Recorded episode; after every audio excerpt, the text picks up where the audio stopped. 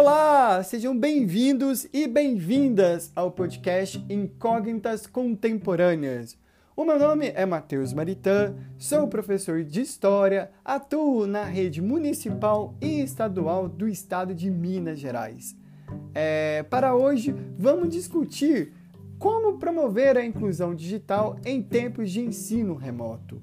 Bom, o tema é um pouquinho complexo e envolve várias variantes. Porém, acredito que somente poderá haver mais inclusão digital quando diminuirmos drasticamente o desnível social que existe em nosso país.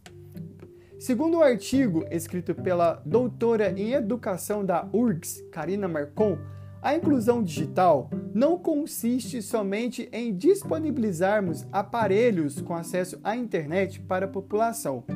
Para além disso, a inclusão é a junção do bem material, que no caso seria o computador, mas a internet, juntamente com o bem crítico, que também no caso seria o conhecimento que o sujeito terá para interpretar aquilo que é apresentado.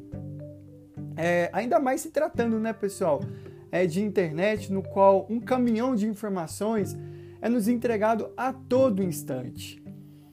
Diante disso, uma das minhas estratégias para promover a inclusão seria consolidar um mapa curricular que incluísse aulas de acesso e ética na internet. Isto é, além de ensinar o básico, que é ensinar o, a criança ou aluno ou aluna a conectar a ligar o computador, a mexer no mouse, no teclado e entre outras coisas, a aula também englobaria discussões que fizéssemos pensar e até mesmo reconhecer o que seria uma fake news, ou até mesmo saber checar a veracidade de uma notícia, é, ou até mesmo entender aquilo que, no, que nos é entregado, porque como diz a própria autora, a inclusão não consiste somente em ter acesso à internet, somente acessar a internet. É preciso que a gente tenha senso crítico para poder é, entender, compreender e até mesmo compartilhar aquilo que nos é oferecido a todo instante.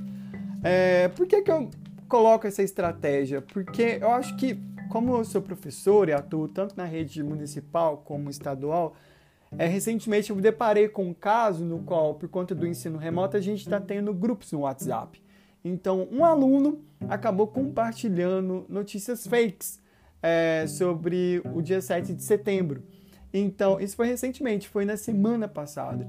Então, eu acho que muitos alunos têm acesso à internet, porém eles não sabem utilizar, não têm uma consciência crítica daquilo que eles compartem e daquilo que chegam até eles. Então, por isso que uma das formas de incluir, é, de fazer a inclusão digital é justamente tentar fazer esse controle, sabe? Tentar fazer esse acompanhamento, que segundo a autora é muito importante. Não basta a gente somente entregar o computador com a internet, a gente também tem que entregar o senso crítico, tem que integrar, entre, entregar a interpretação de texto e por aí vai.